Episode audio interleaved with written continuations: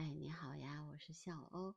今天其实我也去观鸟了，但是因为啊没有带这个录音设备，所以呢，只是记录了一下我所拍到的鸟类的种类，还有照片。嗯，拍了几个照片，比如说红喉吉翁啊、小吴啊照片。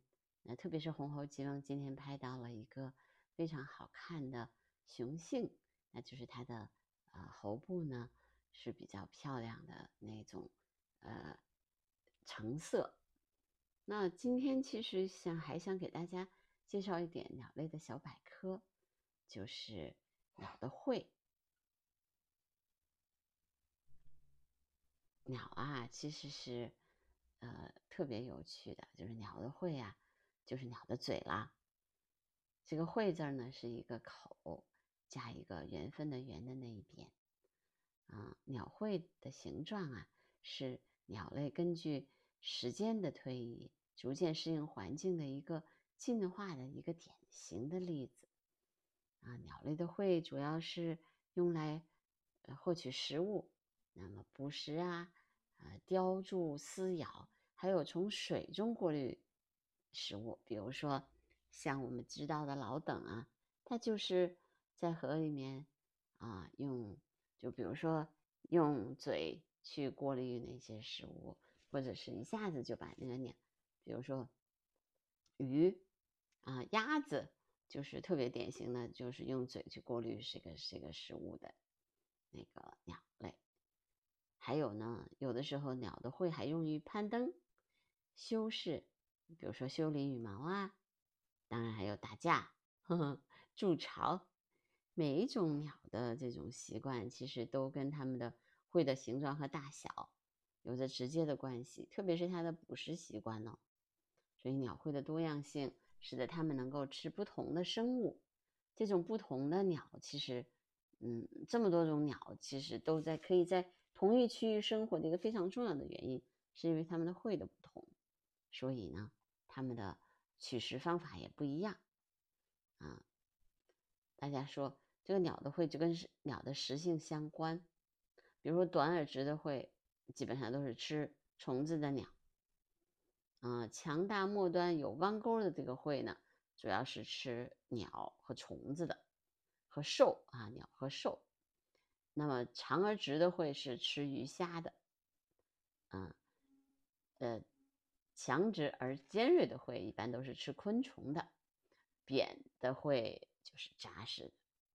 啊，很多的鸟啊，其实都是以谷物啊和虫虫种子为生，因为它们没有牙齿嘛，所以呢，它们吞下去的沙石必须在消化道内分解掉。啊，野生的鹦鹉啊，还有这个尖锐的那种带钩的喙，所以它们撕开可以撕开那个那个热带果实的热带的果实，还能打开坚果的壳。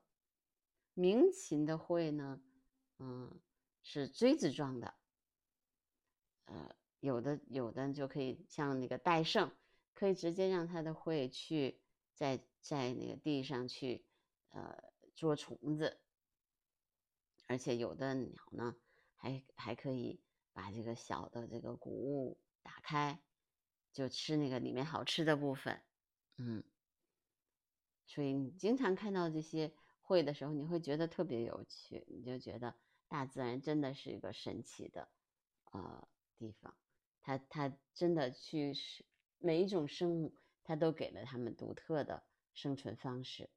比如说，你看秃鹫，秃鹫它的它的会不光是能够把把这个那个肉能够这个弄成小块，它还能把那个肉从动物身上撕咬下来。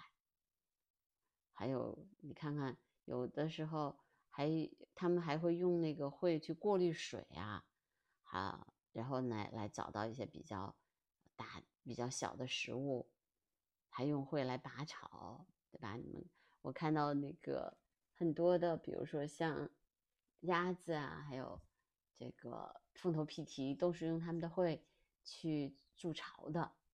嗯，如果你去你去这个呃观鸟的时候，你会经常发现。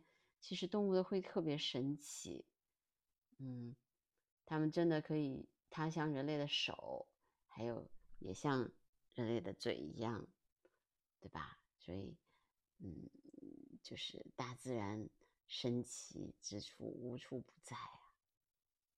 嗯，好吧，那今天的呃鸟类小百科就介绍到这这儿了，拜拜。那今天的鸟类小百科就介绍到这儿啦，拜拜。